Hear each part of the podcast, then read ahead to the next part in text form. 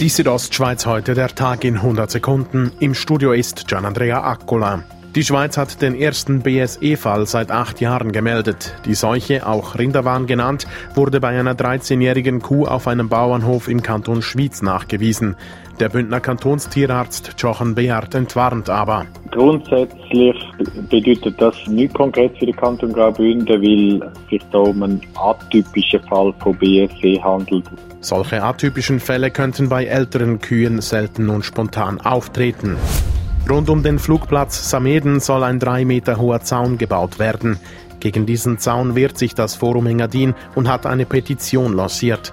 Hans-Jörg Hosch ist Präsident des Forums Engadin und sagt, Warum wir nicht wann, absolut nicht wann, ist wegen der Möblierung der Landschaft. Die Petition soll im April der Region Maloja übergeben werden.